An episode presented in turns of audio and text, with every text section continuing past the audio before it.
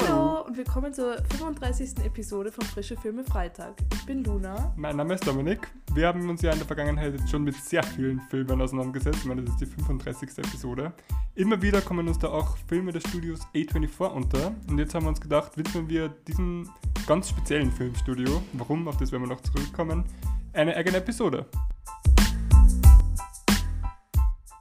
Okay, also uns als Filmfreunden ist ja A24 eh schon ein Begriff. Nur damit man so ein ungefähres Gefühl bekommt, was ist so dein, oder was sind deine Lieblings-A24-Filme, damit die Menschen da draußen wissen, was man ungefähr damit verbindet. Also, ich würde jetzt nicht sagen, dass ich so viele A24-Filme gesehen habe, aber von denen, die ich gesehen habe, sind meine Favoriten Lady Bird, über den wir heute reden, und Everything Everywhere All at Once. Was denkst du, waren die erfolgreichsten A24-Filme bis jetzt? Hereditary. Ist nicht? Moment. Ist das gerade Quiz? Ich muss ja, nicht das das ist Quiz. Quiz. Okay, ähm, Hereditary ist auf Platz 3. okay, okay. Darf ich jetzt alle raten? Was du Ähm, schaust? Äh, ah ja, Midsommar. Midsommar, Na. aber ich meinte Midsommar, über Midsommar haben wir geredet. Achso. Oh, Ja. Ähm, okay, warte. Hereditary ist auf Platz 3. Ja. Moonlight? ist auf Platz 5. Du hast eh Anschau erwähnt, dass er bei deinen Lieblingen dabei ist. Habe ich? Achso, Everything Everywhere Ja, All at ist auf Platz 1. Ah Also ja, ganz ups. weit voraus. Wirklich? Ja, mit 141 Millionen hat er eingespielt und Platz 2 hat dann erst, also nur 88 Prozent. Äh, 88 Hey, Millionen. kenne ich Platz 2? Weiß ich nicht. Der Okay, ist jetzt nein, nicht. ganz neu, der ist am Äh. Slash Film Festival gelaufen. Also Horrorfilm. Ja, nein. Okay. Talk to Me, das ist der mit der Hand. Ah, also vom Namen her kenne ich den. Ja, genau. Also es ist Everything Everywhere, dann Talk to Me, Hereditary, Lady Bird und Moonlight. Wow. Aber was ist A24 überhaupt? Also, ich glaube, uns allen ist ja der Begriff des Filmstudios ein Begriff. Oder wir alle können uns vorstellen, was unter einem Filmstudio gemeint ist.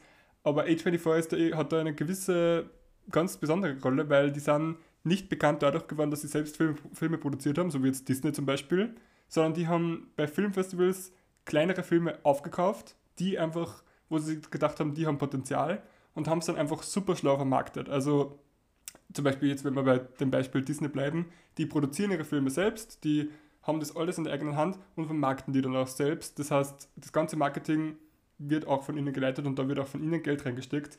A24 hat diesen fertigen Film gekauft, hat dann den vermarktet auf eine billigere Art, als eigentlich zu dem Zeitpunkt, wo sie das gestartet haben, ähm, die Norm war, nämlich einfach hauptsächlich über Social Media. Der erste Film von ihnen war oder der erste größere Erfolg war Spring Breakers, den sie einfach auf Social Media, da war ja auch Facebook gerade in seinen Kinderschuhen noch ein bisschen, eben total vermarktet haben. Das war billig, das war effektiv, weil es einfach die Zielgruppe, die jungen Menschen, die der Film anspricht, total erreicht hat. Und ja, das haben sie dann beibehalten, bis dann irgendwann sich das Rad so ein bisschen ins Laufen gekommen ist und sie dann selbst Filme produziert haben. Da war der erste dann Moonlight. Und wie wir ja schon wissen, hat der dann Best Picture gewonnen. Also von da ist er wirklich bergauf gegangen. Und jetzt ähm, machen es nach wie vor noch beides. Also sie produzieren selbst und kaufen aber nach wie vor nur von Filmfestivals Filme auf, die so ihrem Style entsprechen. Und das ist halt irgendwie ganz was Eigenes. Ich würde behaupten, Universal, also Universal Filme kann man irgendwie weniger arg in eine Schachtel stecken als A24. Ich finde, das merkt man immer. Es ist immer, die Beleuchtung spielt eine ganz große Rolle, es sind ganz viele Neonfarben, es ist immer irgendwie psychedelisch in, einem, in irgendeiner Form. Und ja, es ist aus dem Grund auch, glaube ich, erfolgreich, weil sie irgendwie so eine, weil sie jetzt so diese bisschen Erfolgsformel gefunden haben, die funktioniert. Und ich glaube, einer der ersten Filme, über die wir, also der erste Film, über den wir jetzt reden, der hat auch funktioniert. der hat nämlich bei den Oscars und alles abgeräumt, nämlich Lady Bird von Greta Gerwig. Der Name kommt uns vielleicht bekannt vor, wegen Barbie. Ja, Greta Gerwig hat gerade ihren, ihren Rise. Ich will gar nicht sagen ihren Peak, weil stimmt. sie hat, glaube ich, noch eine längere Karriere vor sich. Lady Bird war auch der erste, den ich von ihr gesehen habe. Beziehungsweise ich habe auch erst Lady Bird, Little Women und Barbie von ihr gesehen. Lady Bird ist ein, kann ich sagen, ein- einfach ein Coming of Age. Gibt es noch mehr Genres, die. Ich glaube, das ist eh ziemlich. Ich finde, das ist so der Blueprint für Coming of Age. Ist Weil es es einfach- wirklich? Vor allem für jetzt die moderne Version dieses Genres. Also ähm, Steven Spielberg mochte das auch ganz oft, aber mit Lady Bird kann ich, lustigerweise als, auch als Mann, obwohl es ja eine sehr weibliche Perspektive ist, viel mehr mich identifizieren als mit irgendeinem Spielberg Coming of Age. Ich glaube, das ist auch so, was sie so an sich hat. Ich finde Lady Bird und zum Beispiel Fleabag sind sich irgendwie so ähnlich, weil sie beide so komplett Fehler, wie soll ich, wie kann ich das sagen? Protagonistinnen mit sehr vielen Fehlern sind, mit denen man sich aber trotzdem irgendwie voll identifizieren kann. Beziehungsweise, ich kenne auch Leute, die sich nicht mit Fleabag identifizieren können, aber ich glaube schon, dass die meisten Leute sich mit Ja. Fleabag identifizieren können. Und genau, das gleiche ist, ist finde ich, auch bei Lady Bird. Beziehungsweise finde ich das sehr interessant, dass Lady Bird so sehr viele Parallelen zum Leben von Greta Gerwig hat, aber trotzdem es nicht autobiografisch ist und sie auch gesagt hat, es ist nicht autobiografisch und dass sie genau das Gegenteil von Lady Bird war. Also sie wollte immer allen gefallen Ah. und sie war so eher, ja. Aber wo sind dann die Parallelen? Sie ist auch in Sacramento aufgewachsen. Lady Birds echter Name ist Christine und die Mutter von Greta Gerwig heißt Christine. Die Mutter von Greta Gerwig ist Krankenschwester und die Mutter von Lady Bird ist auch Krankenschwester. Also es sind Parallelen da, aber ich glaube, es ist mehr so ein alter Ego von, Mhm. Von Greta Gerwig oder so ein, Oder eine Version, die sie gern gewesen wäre vielleicht. Ja, vielleicht hat sie einfach für den Film einfach vertraute Sachen schon genommen, mit denen sie weiß, wie man umgeht, mit ihrem Heimatort, mit irgendwie diesem Beruf von der Mutter und sie weiß ja dann, wie das ist. Lustigerweise habe ich gedacht, dieser Beruf der Krankenschwester, den nimmt man in Filmen ganz gerne, wenn man irgendwie symbolisieren will, das ist eine Mutter, eine hardworking woman, die irgendwie keine Zeit für ihre Kinder hat, viel zu wenig verdient und in amerikanischen Filmen wird, ist dann die Mutter immer Krankenschwester und muss immer die Nightshift machen und ist immer unterwegs. Und ich habe mir gedacht, dass das deswegen da stilistisch eingesetzt worden ist, aber wenn das auf wahren Tatsachen beruht, umso lobenswerter. Aber ja, aber ich glaube grundsätzlich nicht. Also ich glaube nicht, dass das so gedacht ist, dass sie Krankenschwester ist und dass man sich denkt, so wow, sie ist so hardworking, oder? Naja, schon, sie sagt schon oft so, und I pay the bills und I. Ja, aber das ist doch mehr so in diesem Kontext, wo man so das Gefühl hat, sie, also ich finde, dass sie falsch liegt in diesen Konversationen, weil sie dann eben immer so Lady Bird so guilt-trippt und so sagt so, Ja, auf jeden Fall, ja. it's so expensive to raise you Ja. und so, also ja. Aber zuerst mal zum Plot, beziehungsweise ich finde immer bei solchen Sch- Filmen ist es so schwer, den Plot zusammenzufassen, weil es halt so ein Coming-of-Age-Movie ist, wo eigentlich nicht so viel passiert. Wo halt die Stimmung eher das ist, für das man sich anschaut und irgendwie die Gefühle, die er auslöst und nicht jetzt. Ja, man ist trotzdem gepackt von der Story, auch wenn es nicht so stringent ist. Irgendwie. Es ist sehr faszinierend. Ja. Aber ja, wir versuchen es trotzdem. also wir begleiten eben Lady Bird, das ist ihr Chosen Name, bei ihrem alltäglichen Leben, beim Erwachsenwerden quasi. Sie hat sehr oft Auseinandersetzungen mit ihrer Mutter. Ihr Vater ist so ein bisschen eine gleichgültige Figur in ihrem Leben, der halt einfach existiert, so ein bisschen. Und ich glaube aber auch, erfahren wir dann, dass er Depressionen hat? Also das würde ich jetzt mal annehmen, dass irgendwas... ja. Ah ja, okay. Ja, und ähm, sie lebt eben mit ihrem Bruder mit dessen Freundin zusammen. Und ja, Sie lebt ihr Leben, sie ist auf einer katholischen Privatschule. Was ich sehr interessant finde, ist, wie oft sie gehumbelt wird. Wie sie dann zum Beispiel so bei so einer College Consultation ist und so. Ich meine, ihre Mutter ist schon so die ganze Zeit, dass sie sie so ein bisschen runterredet und so sagt, so, du wirst nie genug Geld verdienen, um deine Schulden zurückzuzahlen und so. Und dann ist sie aber auch so bei dieser Consultation und sagt so, ja, ich, ich schätze mal, dass jetzt es halt zu too much wäre, jetzt so nach Yale oder so zu wollen. Und dann ist sie wirklich so, You could never go to Yale. Also ja, aber grundsätzlich ist sie halt in der Schule mit ihrer Freundin. Sie findet neue Freunde, sie lügt diese Freunde an, sie hat ihre Boy-Experiences. Und es ist ein ganz super Film. Ja, er macht einfach total Spaß, weil es einfach diese kleinen Sequenzen, die es immer wieder dazwischen gibt, total spannend sind und man da alle Charaktere in diesem Film total gut kennenlernt, finde ich, außer vielleicht den Vater jetzt. Aber auch die Freundin vom Bruder äh, finde ich immer total cool, wenn es in so Coming-of-Age-Stories dann so irgendeine Goth-Schwester oder sowas gibt, so auch wie in Hardstopper, wo auch diese Schwester irgendwie so diese mysteriöse Frau im Hintergrund ist, die dann aber immer wieder so Weisheiten reinspuckt oder irgendwie dann irgendwen anfeuert. Und es sind auch viele bekannte SchauspielerInnen da drin. Ja. Also ich meine, ich weiß nicht, ob Saoirse Ronan schon so berühmt war davor, aber ich meine, sie wurde das erste Mal für beste Hauptdarstellerin nominiert dadurch, oder? Mhm. Sie wurde das erste Mal als Kind schon für beste Was? Hauptdarstellerin. Ja. Ja, Was? get your film facts straight. Ja, aber sie war auf jeden Fall nochmal für Little Women nominiert. Und ich fand das wohl lustig, weil es gab damals so ein Interview, wo sie so interviewt wurde, dass sie halt schon wieder so nicht gewonnen hat und sie war Oh. so, sie hat keinen Bock mehr nominiert zu werden, wenn sie eh nicht Oh mein Gott, aber Das sie ist ist circa immer so- 20 Jahre alt, oder? Ja, aber ich glaube, sie hat schon aufgegeben. Oh mein Gott. Oder zumindest an dem Punkt. Warte, jetzt muss ich das kurz googeln. Sie ist nämlich für irgendeinen Film nominiert, wenn man den kein Mensch kennt. Warte, warte, warte. Da, beste Hauptdarstellerin. Ah nein, beste Nebendarstellerin, 2008, 2016. Ach so, ja, aber bis es Nebendarsteller. Ja. Ah, das, Das ist ist ja eine dann, komplett andere Kategorie. das ähm, ist ja nichts wert. hä? Wow, wow. Und für Brooklyn war sie auch nominiert für beste Hauptdarstellerin. Das ist sehr interessant. Das heißt, sie war zum dritten Mal für einen Oscar nominiert und zum zweiten Mal für beste Hauptdarstellerin.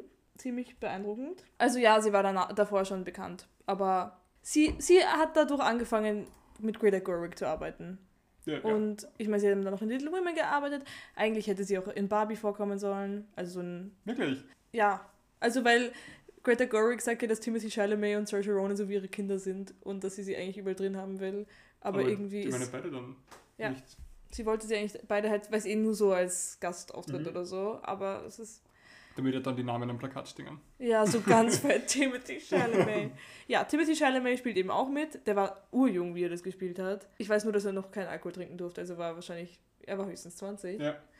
Und dann noch Lucas Hedges, über den wir mal geredet haben in der Academy, also Oscar-Episode, weil der Mhm. in der Academy ist. Die Mutter kennt man auch. Das ist ja die Mutter von Sheldon in Big Bang Theory. Laurie Metcalf, Big Bang Theory. Ja. Wow. Ich kenne sie aus The Dropout.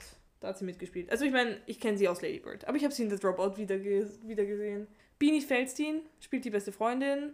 Ich liebe so die Dynamic zwischen Ja. ihr und ihrer besten Freundin. Und ich liebe es, dass diese, diese Love Stories einfach, also mit ihrer, oder diese Relationships einfach. Mit, es geht eigentlich nur um Relationships. Es geht natürlich um diese obvious Relationships mit, mit Boys. Und mit ihrer Mutter. Ja, und dann aber eben mit ihrer Mutter, mit ihrer besten Freundin. Und es geht halt auch um Liebe und um das, dass Liebe Zuneigung ist. Ich glaube, das ist so die Hauptmessage oder Aufmerksamkeit vielmehr. Also Liebe ist Aufmerksamkeit, das wird Love is Attention, wird ja genauso gesagt. Und in der nächsten Szene, nachdem das irgendwie uns vor das Auge geführt wird, sieht man dann die Mutter, wie sie keine Aufmerksamkeit Lady Bird schenkt. Und das ist eigentlich sehr spannend. Und dennoch ist dann das Ende aber Das Ende ist eben, herzzerbrechend. ja, und es ist eben die Ähnlichkeit zu Real Women Have Curves, über das wir in Mhm, stimmt. Folge 33 geredet haben. Aber es gibt allgemein ganz viele Sequenzen. Ich habe ihn jetzt, glaube ich, zum zweiten Mal gesehen. Und wo ich dann gewusst habe, sie kommen und wo ich mich irgendwie ein bisschen mental darauf vorbereitet habe, weil ich wusste, die wären nicht schlimm. Genauso gibt es aber Sequenzen, die dann wieder, die mich voll erheitern. Also da in dem Film bin ich 100% drinnen und ich glaube, reagiere genauso, wie es die Regisseurin von mir will. Also Ja. ich bin da wirklich so eine Puppe an her String und lasse mich einfach durchführen und Du bist einfach dieser Generic-Zuschauer. ja. Ja, ich auch. Aber gerne. Und er ist wirklich durchgehend unterhaltsam, der Film. Er ist einfach. Er ist einfach auch so. Ich finde es auch so wichtig, dass man sich in Filmen mit Leuten identifizieren kann. Und ich finde, das ist einfach. Einfach ein ganz super Film. Fünf Sterne. Ich glaube, du hast Ja. auch fünf Sterne, oder? Ja. Doch, Wow. ich habe nur fünf Sterne gegeben. Ja, ja, eh, aber wir haben urselten beide fünf Sterne, Das oder? stimmt. Ja. Ich glaube, ursprünglich habe ich mehr viereinhalb gegeben und dann, jetzt hat man nur mal geschaut und war so, es gibt keinen Grund eigentlich. Es gibt, Ja. Ich habe nichts auszusetzen. ja, und ich, meine Notizen, wenn ich da jetzt mal einen Einblick gewähren darf. Warum hittet der Film gerade so gut? Und ich fiebere in jeder Szene mit. Haben wir, das waren meine Notizen. Was ist die beste Szene? Ich glaube, die beste ist die Coming-out-Szene. An die denke ich oft. Ich habe jetzt auch direkt an die gedacht, Ja. eigentlich. Ja. weil es irgendwie so, so unschuldig anfängt, aber dann so schnell. Aber das macht der Film auch ganz oft, dass er einfach ganz schnell von 0 auf 100 geht. Auch in diesen Streitszenen mit ihrer Mutter, die fangen oft, da geht es um gar nichts und auf einmal schreien sie sie an. ja. Aber trotzdem realistisch auf irgendeine Art. Also ich nehme es ihm nicht übel, den Film, ganz im Gegenteil. Ja. Mm. Und ich finde, das ist wirklich einer von den Filmen, in dem, also aus dem jeder was mitnehmen kann. Irgendwie eine Message für sich, für sein Leben und den man auch ein bisschen wirken lassen muss. Also, ich finde, das ist so ein, einer, ich glaube, oder alle drei Filme, über die wir heute reden, sind so welche, die schaut man sich an und dann muss man sich aber den restlichen Tag ein bisschen frei nehmen und keine weiteren großen Medien oder Bücher lesen oder sonst was konsumieren. Weil das ist, das nimmt einen schon ein und macht was. Ich denke halt so oft über den, also nur Ja. weil du es gerade gesagt hast, über so die kleinsten Sachen aus. Ja, jedes Mal, wenn jetzt so Leute sich so vorstellen, also so in unserem Alter und so die Hand schütteln, denke ich mir jedes Mal so, it's weird to shake hands. Weil das sagt und sie sagt nur so, ja. Das ja, ich denke auch ganz über das on the wrong side of the tracks. Ja. Also, also referenziere ja irgendwie viel zu oft. Ich weiß nicht, warum ich so viel von diesem Film auswendig kann. Aber ich denke mir auch, abgesehen von, dass es eben man auf sich sitzen lassen muss und keine Ahnung, ich finde einfach, es ist einfach gut verbrachte Zeit, diesen Film zu sehen. Ja. Ja. ja. Comfort Movie mit Inhalt. Deshalb Weil war ganz oft haben wir Comfort Movie das eigentlich nicht. Also ist zum Beispiel bei dir ist ja das Traveling Pants irgendwie so ein In Traveling Pants passiert alles. Ja eh, aber da, da nimmst du jetzt nichts ist mit. Ist ein Comfort Movie, der halt auch Werbung gut ist. ist. Nein, nein, ich meine jetzt Ladybird. Achso. Ja, na, der, der, aus dem man wirklich mehr mitnehmen kann als nur den Comfort über diese zwei Stunden. Ja, und deshalb war auch für fünf Oscars nominiert, nämlich bester Film, also Best Picture, beste Regie, bestes Originaldrehbuch, beste Hauptdarstellerin und beste Nebendarstellerin. Und wer hat in dem Jahr gewonnen? Bester Picture? Best Picture? Beste Picture? Gute Frage. Oscars 2018. Wen müssen wir da jetzt... Oh, nein, das war aber nicht. No. War das Green Book? Oh, das war jetzt... Ah, ah Shape of Water. Na. Hast du den gesehen? Ich ja. habe den nie gesehen. Aber I don't agree. Lady Bird. Ja, also ich meine, null Oscars gewonnen. Das ist nicht okay. ja. ja. Ja, ich mag auch einfach, ich mag auch einfach, dass die Characters sich so anfühlen wie echte Menschen. Irgendwie. Ich finde, das merkt man einfach, wenn, wenn so Characters wirklich so gecraftet sind oder wenn sie einfach so echt wirken auf einen. Und Greta Gerwig hat auch den SchauspielerInnen gesagt, dass sie quasi Geheimnisse von ihren Characters verheimlichen sollen oder so. Also quasi sie sollen sich irgendwelche Geheimnisse von denen ausdenken und dürfen sie dann so wirklich niemandem sagen. Also so wie bei so krimi dann? Ja, genau. und was ich auch so cool finde bei Greta Gerwig ist, dass sie sich immer so anzieht, dass es zur Szene passt. Greta Gerwig selbst? Ja, wusstest du das nicht? Nein. Sie hat zum Beispiel bei der beim Ball, also sie will halt einfach, dass es so comfortable ist und dass alle in diesem, also die ganze Crew zieht sich uroft so an. Okay. Und dann zieht sie sich, also bei Barbie war sie auch durchgehend in so einem pinken Overall, Stimmt. wie sie das directed hat und dann zum Beispiel bei, bei diesem Schulball war sie dann auch in einem Ballkleid und so. Und sie hat einfach immer so ein Outfit an, was, was passt. Aber es macht eigentlich total Sinn, weil wenn man dann die Behind the Scenes sieht und dann ist es halt wirklich so, dass hinter den Kameras alle irgendwie in so Jogginghosen circa da stehen und davor passiert die größte Ballszene, dass es befremdlich ausschaut für uns, aber natürlich auch für die Schauspieler vor Ort muss das natürlich komisch sein. Also es, ja. ja. Ich weiß nicht, ob du diese Szene kennst, also du kennst die Szene, aber dieses Video, dieses Behind the Scenes von wie Lucas Hedges und Saoirse Ronan in diesen, in diesen Hecken so rumrennen. Und da directed das Greta Gerwig so und sie ist so, sie ist so ur drinnen und so. Und sie hat dann auch so ein sommerliches Outfit an, weil das halt gerade ja. der Vibe at the time war und so. Und ich finde sie einfach ganz super. Ja. Genau, was ich cool finde beim Ende, ich darf, das, ich darf diesen Teil vom Ende spoilern, weil das ändert nichts, ist, dass Lady Bird am Ende halt einatmet. Also es endet, mit, es endet damit, dass sie einatmet und Greta Gerwig hat gesagt, dass es urwichtig ist, dass sie nicht mehr ausatmet, weil wenn sie ausatmet, dann ist es eine neue Geschichte. Und diese Geschichte will sie nicht erzählen. Oh, okay. Quasi, weil sobald sie, weil die Geschichte ist quasi aus. Weißt du, ja. sie telefoniert mit ihrer Mutter, bla bla bla, sie hat diesen Peace ein bisschen. Mhm. Und dann atmet sie ein und sobald sie ausatmet, ist ein neuer Chapter quasi. Ah, in ihrem Leben. Ja, genau. Okay. Oder halt, und da, dadurch okay. halt eine neue Geschichte. Okay. Ja, das fand ich irgendwie auch sehr cool. Ja. Ja, ich glaube, Stichwort Atmen Wer gar nicht mehr so viel atmet, sind ein paar Charaktere von Climax. Unserem nächsten Film, über den wir reden, ist von Gaspar Noé. Der kommt vielleicht auch dem einen oder anderen bekannt vor. Jetzt, also mein Climax ist eh sein größter Film, sein bekanntestes Werk. Und ja, es ist ein französischer Tanzfilm, den ich vorgeschlagen habe für diese Episode. die Luna schaut schon ein bisschen. Wo ich wieder mal sehr dankbar war, dass der Dominik mich informiert hat, dass es sich um einen Horrorfilm handelt. Es war mir nicht bewusst. Und in der ersten halben Stunde geht das auch nicht hervor. Ich meine, da werden so Tänzer interviewt, sie sagen so, warum sie tanzen. Dann machen sie so eine richtig komische Routine. Ah, die ist voll cool. Ja. Und genau, dann plötzlich wird es einfach ein. Und das Ding ist, ja, ich habe ich hab eh viel zu sagen zu dem Film, aber du wirst, weißt du, ich werde halt jetzt zum Beispiel sagen, oh mein Gott, dieser Film war so unangenehm. Es war einfach so ein constant state of anxiety. Es war einfach nur unangenehm. Und dann wirst du sagen, so, genau, das ist das Tolle an diesem Film. Ist es nicht toll, dass er das in dir hervorruft? Nein, ist es nicht. Ja. Nein. Aber es stimmt schon, ich glaube, das ist wirklich der most anxiety-inducing Film, den ich kenne. Also da, da merke ich dann auch, wie ich danach den restlichen Tag irgendwie gestresst und unrund bin, weil er mich einfach so mitnimmt.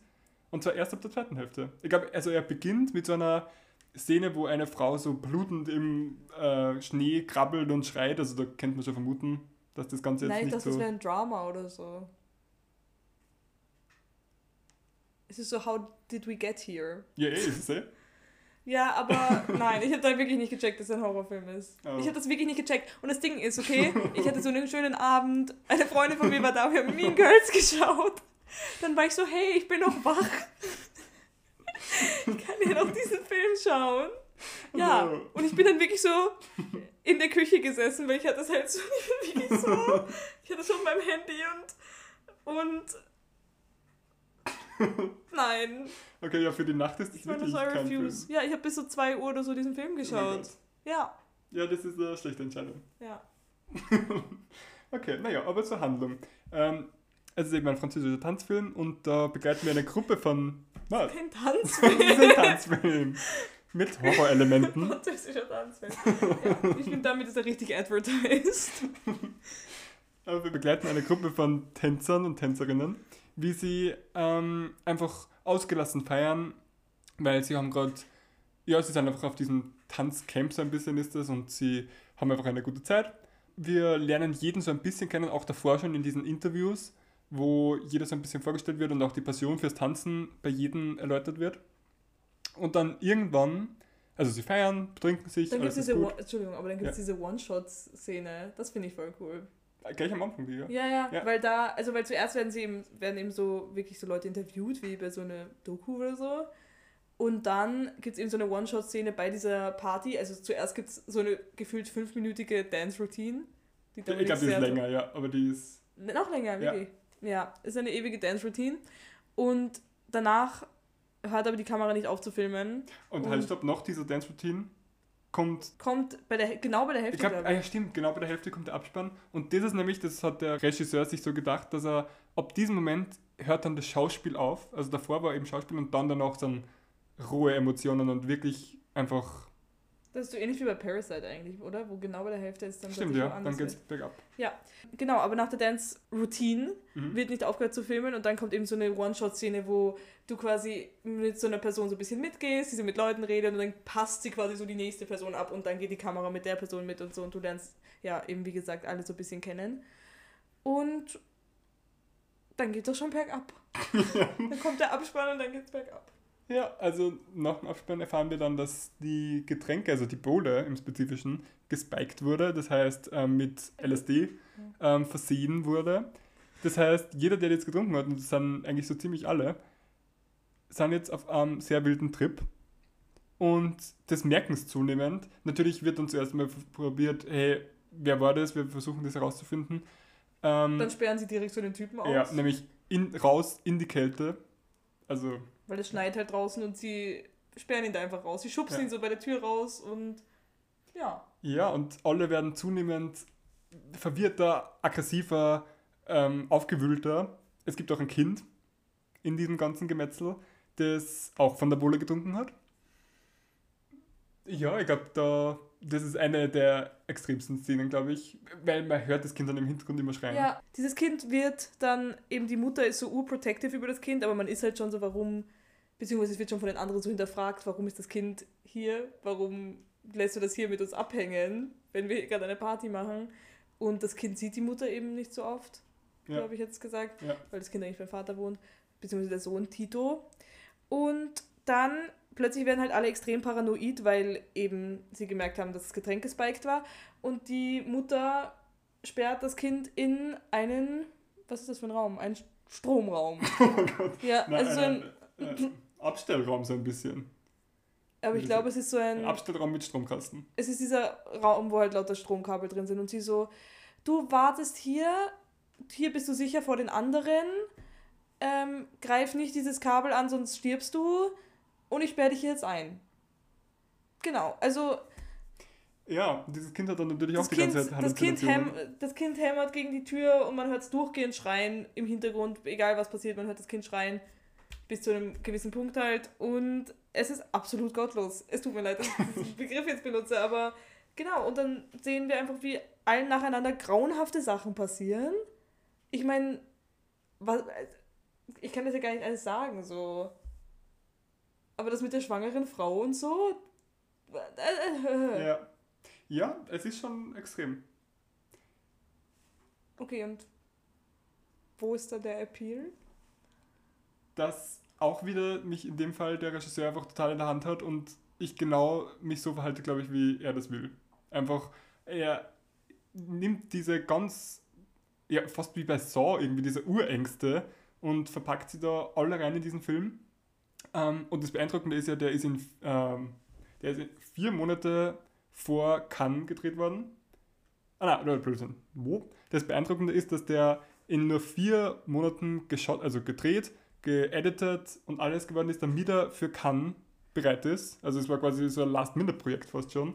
Ähm, sie haben dann chronologisch gedreht, was auch kein Mensch eigentlich mehr macht. Ja. Und nur 15 Tage tatsächlich mit Dreharbeiten verpasst. Also eigentlich alles, was irgendwie gar nicht mehr die Norm ist, in, also nicht nur in Hollywood, sondern allgemein im Kino, im, auch im europäischen. Und dennoch ist er aber, oder vielleicht gerade deswegen ist er so beeindruckend und überwältigend, ist das richtige Wort worden. ja. Und der Regisseur sagt selbst, es, die erste Hälfte ist eine Achterbahnfahrt und die zweite ist eine Geisterbahn. Und ich finde, das ist sehr treffend. Ja, aber vor allem so ganz am Ende sieht man auch, also dann ab irgendeinem Punkt wird dann auch alles plötzlich umgekehrt gefilmt. Ja, was natürlich für uns als Zuschauer dann nochmal den Stressfaktor erhöht. Ja, also basically allen passieren irgendwelche Sachen. Am Ende sind nur noch wenige übrig, die man überhaupt, also denen die Kamera überhaupt folgen kann, weil ja. Und dann genau, an irgendeinem Punkt sieht man sowieso eben gar nichts mehr, weil es verkehrt rum gefilmt ist und ja. pff. Ich frage mich halt auch so, ich würde halt nicht bei so einem Projekt mitwirken wollen, glaube ich. Wirklich? Ich wäre nicht stolz auf das, also weil ich wäre ich wär jetzt nicht so, I did that. Weil, nein, Wirklich? wäre ich einfach nicht. Ich wäre einfach nur so, warum, also ich verstehe das einfach. Es tut mir leid. Na doch, ich glaube, da- endet mein Verständnis, weil ich bin halt einfach so. Nein, ich glaube, wenn ich da mitwirken würde, dann würde ich schon so alle meine Freunde und Verwandten ins Kino zahlen und wäre so. That's me. Ja. Ja. Ja. ja, weil es einfach so ganz rohe Emotionen auslöst. Auch wenn die natürlich auf teilweise auch kontroverse Art und Weisen hervorgeholt werden. Gaspar Noé ist ja auch kein Unbekannter von Kontroversen. Er hat ja auch in einem anderen Film eine ziemlich ausführliche und explizite Vergewaltigungsszene gezeigt. Für das wird er eh nach wie vor noch kritisiert. Mm, Also, ja, es ist. Wie man jetzt, ich glaube, das die meisten Cineasten und Cineastinnen haben ein sehr ambivalentes Verhältnis zu dem Regisseur. Beziehungsweise gibt es auch viele, die ihn wirklich von Hausereien ablehnen. Und dieser Film wurde dann von A24 gekauft, oder wie? Genau. Okay. Am Anfang steht ja auch, es ist auf wahren Begebenheiten basiert der Film. Ja. Und da habe ich ja ein bisschen nachgeforscht und es gibt so einen eigenen Reddit-Feed, der sich damit auseinandersetzt und irgendwie probiert, diese Origin-Story zu finden. Aber es ist bis jetzt noch nicht geglückt. Hä, das ist so scheinbar. wie, wie bei Annabelle wahrscheinlich, oder? Nein, ich glaube, also Oder glaubst du, das stimmt schon wirklich? Gaspar Noé und ein paar Darsteller und Darstellerinnen haben gesagt, sie können sich an Zeitungsartikel erinnern. Also irgendwie ist es so. äh, Nee. Und hat er irgendwas gewonnen? Was nicht? Also er hat, ich meine, weil du gesagt hast, wegen Cannes. Also ist dann auf Cannes vorgestellt worden, oder? Genau, ist dort gelaufen. Okay. Ich schau mal, ob er irgendwas gewonnen Und es ist tatsächlich einer der bestbewertesten Filme von Gaspar Noé und das hat ihn selbst ein bisschen gestört, weil für ihn Kunst etwas Unangenehmes sein soll und nachdem diese ähm, ja, diese Polarisation bei diesem Film nicht stattgefunden hat, weil er fast alle einheitlich gemacht haben, alle Filmmenschen, war er dann selbst ein bisschen disappointed. Äh, Ja, es ist eben ein französischer Film. Haben wir, dann haben wir eh schon gesagt. Französischer Ah. Tanzfilm. Am Cannes Film Festival hat, hat der Film den Art Cinema Award Ja. gewonnen. Ich weiß nicht, wie wichtig der ist, aber er hat ihn gewonnen. Hast du Stanley Kubricks 2001 gesehen? Space Nein. Odyssey? Der ist ja letztens im Gartenpark hingelaufen und ich habe sogar Tickets gehabt und bin einfach nicht hingegangen, weil ich es vergessen habe. Nein. Wir haben so 24 Euro. Nein. Ja. Ja. Jedenfalls ähm, ist es ja der, den Greta Gerwig in ihrem Barbie-Trailer gereferenced hat. Mit diesen Puppen, die so auf den Stein gehauen wurden. Ja, also das ist ursprünglich ja, von schon, ja. 2001. Und Gaspar hat gesagt, er wollte so das genaue Contempt oder den Counterpoint zu diesem Film machen, also genau das Gegenteil, wo man einfach nicht sieht, wie Menschen zu, äh, wie Tiere zu Menschen werden, sondern wie Menschen zu Tieren werden. Und das ist ein sehr interessanter Ansatz. In dem Film, also. Jetzt im Climax, ja. Ja, und auch wenn jetzt Menschen da draußen, die das hören, nicht unbedingt Lust auf den Film bekommen haben, kann ich trotzdem empfehlen, sich das Filmposter mal anzuschauen, weil ich finde, das ist schon High Art. Also, ich habe, lustigerweise, ich habe mir das Poster nämlich heute ein bisschen genau angeschaut und habe es dann gleich auf meine Geburtstagswunschliste gesetzt, so als Ausdruck, weil es ist schon echt cool. Warum? Ja, weil es irgendwie, ach so, so viel Panik hat dieses Bild irgendwie in sich. Und weil es so ganz viele kleine Details Warum gibt. ist das? Warum nein, nein, ist nicht das, das, Ha? das andere. Das. Ach so, ja, das ist cool. Ja. Ja. Und nämlich lustigerweise bin ich ja das erste Mal überhaupt auf diesen Film gestoßen, weil mir das Plakat so angesprochen hat. Auf oh, Netflix. Wirklich? Aha. Ja, also wie gesagt, ich habe wieder mal erkannt, warum Dominik diesen Film mag, aber ich kann nur wiederholen, das ist nichts für mich. aber ja, es war einfach nur unangenehm. Und ich glaube, das war genau das, was es sein sollte. Und es gibt auch eine Story, also es gibt auch irgendwie so, es ist so ein bisschen ein Whodunit. Und am Schluss erfährt man auch, who did it. Und passenderweise wird auch öfter mal Christiane F. erwähnt. Aber ich war einfach nur glücklich, dass ich endlich irgendeine Reference in einem Film verstehe. Das stimmt, weil das verstehen wahrscheinlich- wahrscheinlich die meisten Nicht-Deutschen und Nicht-Österreicher nicht. Aber wegen dem Whodunit, ja, ich habe mich das auch am Anfang so urgefragt. Und dann, als das revealed wurde, war ich so, okay, hat mich irgendwie gar nicht mitgenommen und jetzt habe ich es einfach vergessen. Also, weil, ähm, ich weiß nicht, ich habe das vor so fünf Tagen geschaut oder so. Oh. Aber, und ich weiß, dass ich, dass ich dann, ich kann mich erinnern, wie ich die Szene gesehen habe und nur so war so, okay. Aber, ich meine, was war die? Okay. Okay, ich habe gerade richtig geraten, aber es war für mich nicht so ein Wow-Moment. Ganz kurz. Ja. Ja. Aber was ich ganz cool fand, war, dass es keine eindeutigen Protagonisten. Also es gab schon so diese paar Leute, die man immer wieder gesehen Mhm. hat, aber es gab jetzt nicht so das Gesicht des Films oder so. Vielleicht die Person, die am Anfang in den Schnee rennt, aber nicht wirklich eigentlich. Nein, nicht wirklich, nein. Ja, und ich habe mir auch notiert, ich kann mir gar nicht entscheiden, wer mein Lieblingscharakter ist. Weil es irgendwie alle so auch wieder unperfekt Denkst du sind. darüber nach, so, die haben alle so einen richtig bad Trip und sch schlimme Sachen passieren und du so, who's my favorite? Who's on top of the pyramid? Wer ist es? Ja, so, ich habe mir nicht, bis heute nicht entscheiden können. Waren wahrscheinlich am ersten die mit der peppigen Kurzhaarfrisur. Mhm. Die ist schon sehr, Ja. sehr peppig. Wobei ich ja die Mutter irgendwie gemacht habe. Aus irgendeinem Grund. Sie Die macht Mutter? sehr viel falsch, sie macht eigentlich alles falsch, nein, aber, nein, ich finde die Mutter ganz schlimm. aber ich finde sie so, so echt.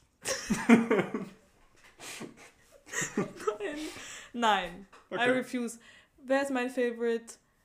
Mm, Wobei ich die Deutsche und die Girlfriend ganz cool finde. ja, die finde ich auch sehr cool. Eigentlich alle Blonden finde ich cool. Okay, das passt. Wer auch blond ist, ist Robert Pattinson in Good Time, unserem großen Finale der heutigen Episode. Ich fand's cool. Also ich, ich habe noch nie von diesem Film gehört. Ja, er ist auch sehr in die Underground. Deshalb reden wir auch drüber. Und genau, es ist erneut ein Film, das habe ich mir schon vorhin gedacht, wie wir über Lady Bird geredet haben, dass es da wahrscheinlich auch urschwer wird zu beschreiben, was passiert. Mhm. Es ist, geht eigentlich nur um eine Nacht. Ja. Und es geht um zwei Brüder, gespielt von Robert Pattinson und dem einen aus Oppenheimer. Ja. Benny Safdie. Der übrigens auch Regie geführt hat. Das sind Brüder. Ja. Oh mein Gott. Ja, Regie geführt wurde von Benny Safdie und seinem Bruder Josh Safdie. Genau, die haben zu zweit diesen Film gemacht. Ein Film über Brüder, es ist ja sehr. Auch kurzes Meta. Easter Egg am Ende steht er irgendwie so im, im Bild und hinter ihm ist so ein Schild namens Director. Es ist nur sein Kopf drin und Director und das ist so Ah. ein kleiner Hint, dass Ja. er Director war. Ähm, genau, und es geht um diese zwei Brüder, um Nick und Conny. Mhm. Warum heißt der Conny einfach? Ja. Ja, aber das ist eine andere Geschichte. Es beginnt eben damit, dass Nick in so einer Counseling-Session ist, die ihm halt anscheinend irgendwie verordnet wurde, weil Nick geistig beeinträchtigt ist. Und man merkt schon am Anfang, okay, er ist deeply struggling, weil er offensichtlich halt kriminell ist, aber gleichzeitig, Nicht zurechenbar. ja, und der, dieser Berater oder Therapeut oder was auch immer er ist, dringt, finde ich, schon in diesem ersten Gespräch so urweit vor und ist so, man ist so wirklich so, komm, komm, Ja. keep on going. Und dann kommt eben Conny rein und sagt so, komm, komm We're mit, leaving. we're leaving. Und sie überfallen direkt eine Bank. Mit so gruseligen Masken. Ja.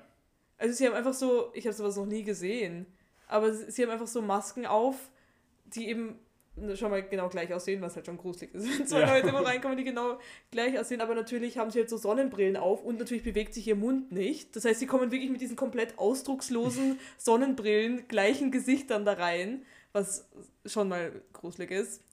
Und genau, überfallen diese Bank, sagt so, ja, gebt uns euer Geld.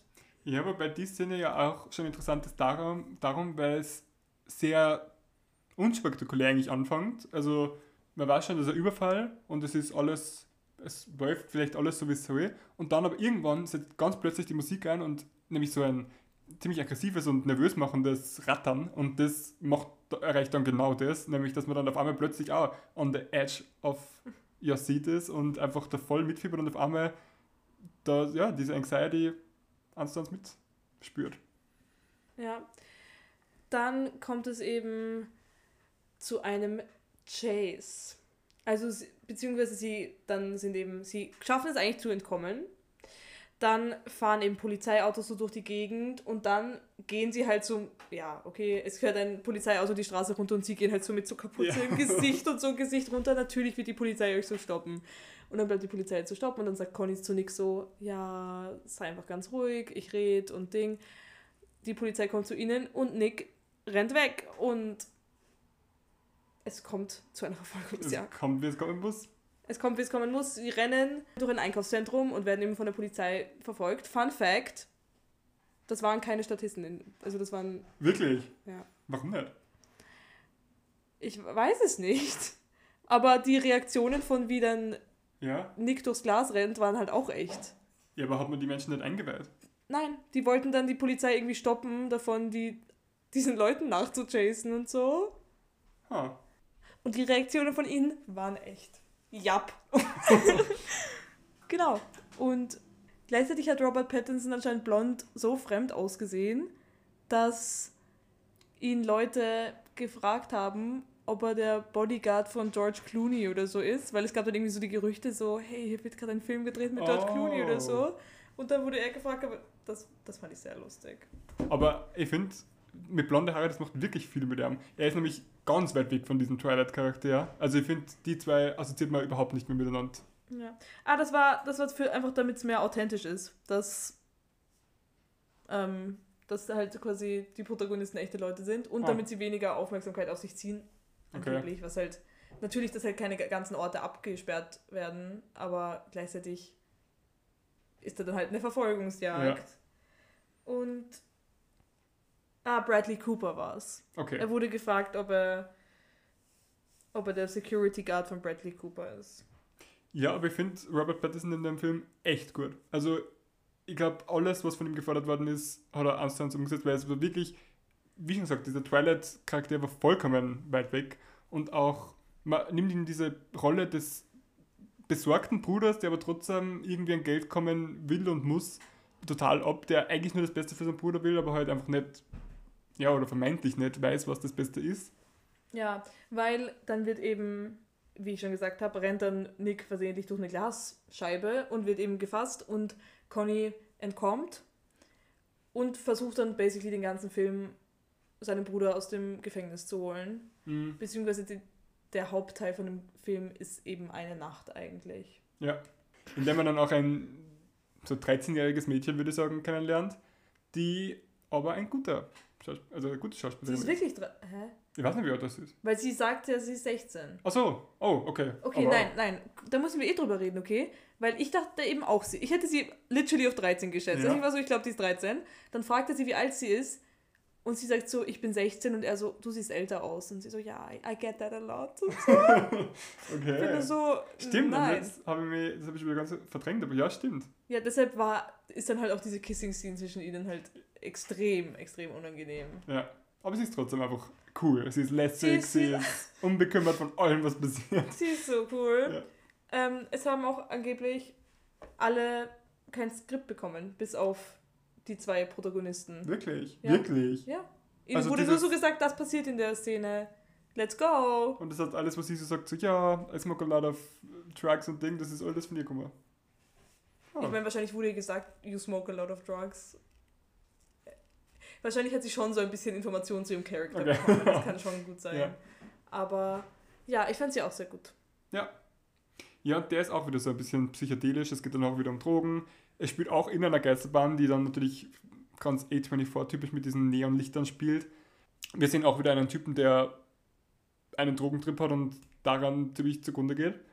Ähm, ja, und das erinnert ein bisschen an Uncut Gems, ein anderer A24-Film. Ich weiß nicht, ob du den gesehen hast. Ich kenne es nur vom Namen her. Ja, voll, der ist auch so ganz stressig und man muss an Geld kommen und Hustle und Opportunist irgendwie im besten Sinne, aber auch gleichzeitig im schlechtesten. Also für die Charaktere im Film das Schlechteste, aber für uns als Zuschauer ist es einfach ein Spaß. ja, und ich weiß nicht, ob du ähm, von Mäusen und Menschen kennst. Das ist ein Buch.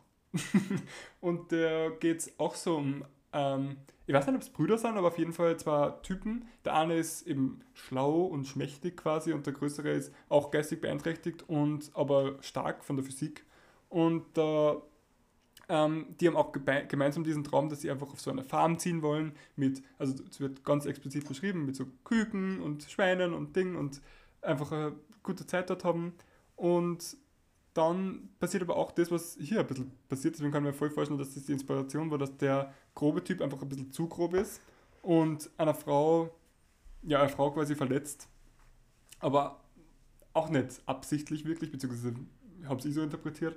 Und ja, ich finde das einfach, es ist ein echt gutes Buch. Also wenn man diesen Film gemacht hat, mag man das Buch sicher auch. Und vor allem es ist super dünn, ich glaube, es hat so 100 Seiten. Es ist ein Klassiker, das heißt, man findet es auf jedem Bücherflohmarkt, das heißt, es gibt eigentlich gar keine Excuse. Danke für die Empfehlung. Was ich irgendwie, ich weiß nicht warum, ich kann wirklich nicht wirklich, ich kann wirklich nicht wirklich sagen warum.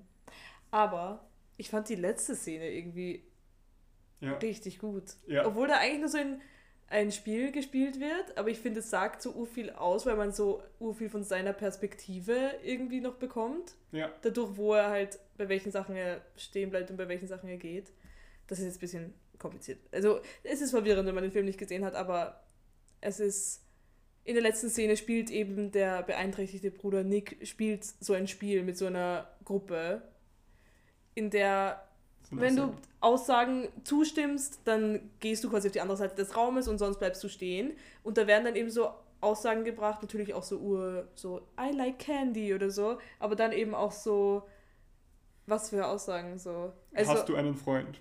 Ja, so. genau, also so Sachen, die man dann eben auf die Beziehung mit seinem Bruder Umlenkt. richten, umlenken kann und nachdem man halt schon den ganzen Film mehr den Bruder sieht und seine Perspektive recht wenig, Ja. fand ich das richtig cool. Ja. Wie würdest du den Film in drei Wörtern beschreiben?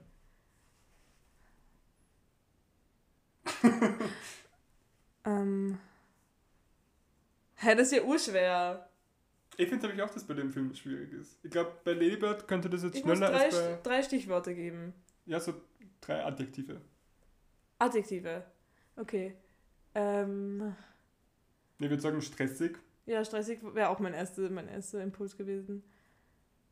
Was ist denn das Adjektiv zu Albtraum? Stressig, Albtraum.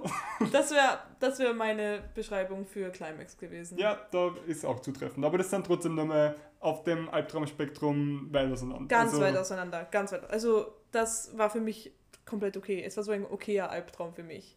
Aber wo man dann auch aufwacht und einfach froh ist, munter zu sein und ja, Climax man ist sich so denkt, so, nein, man ist so, dieser Traum war verwirrend. Äh, Ja. aber, aber nicht so, nein. Also von Climax will ich nie träumen. Ja. Aber ja, es ist ein voll ein guter Film. Ich habe ein bisschen gestruggelt mit der Bewertung, Mhm. weil ich war so, ich habe irgendwie nichts dran auszusetzen, aber gleichzeitig fünf Sterne. Na, Mhm. deshalb habe ich viereinhalb Sterne Ja, gegeben. ist fair. Aber ja, es ist ein voll guter Film. Ich habe auch viereinhalb Sterne gegeben, weil es mir irgendwie gegangen ist, weil es jetzt nicht, ich- das ist jetzt kein Film, wo ich nur mehr zurückkommen werde, Ja, großartig. ja. Also ich habe ihn jetzt zum zweiten Mal gesehen, aber auch nur wegen dem Podcast, sonst glaube ich, hätte ihn einfach ruhen lassen und einfach als das abgestempelt, als was ich ihn in Erinnerung habe, aber Climax weiß ich, dass ich wieder schauen werde, Lady Bird weiß ich, dass ich wieder schauen werde. Das heißt, das ist glaube ich die erste Folge, wo wir über drei Filme reden, die ich ausgesprochen mag. Stimmt. Ja, Die Mindestbewertung war viereinhalb Sterne, oder? ja. Wow. Ich habe Climax gar nicht bewertet. Ich Ich habe wirklich gesehen, ja. Ich habe halt schon gedacht, dass du es sehen wirst, aber ich war wirklich so, nein. Ich jetzt so, ich werde mir jetzt nicht um 2 Uhr in der Früh so überlegen, so, was hat dieser Film mit mir gemacht, wie viele Sterne. Deshalb habe ich es jetzt mal gelassen. Aber ich glaube, ich würde. Wie viel war? Das ist schwer. Das, also ich finde es halt urgut geschauspielert. Ja, ich voll. finde Vor allem die, für das, dass es lauter Laien war. ich find die Camera Work ja. eben voll gut. Ja, wahrscheinlich drei Sterne. Halt einfach zwei Sterne Abzug, weil ich halt, ja, es tut mir leid. Ja, Ja, aber ich finde, es ist auch, man kann es ein bisschen als, man, man kann sehen, es ist ein französischer Tanzfilm, es ist eine das Anti-Drogen-Kampagne. ist ist es schon. Ich glaube, da hat man einfach mit diesem man total Respekt vor jeglichen halluzogenen Drogen. Und- Stimmt. ja. Ja, vor allem, um jetzt nochmal so zurückzukommen.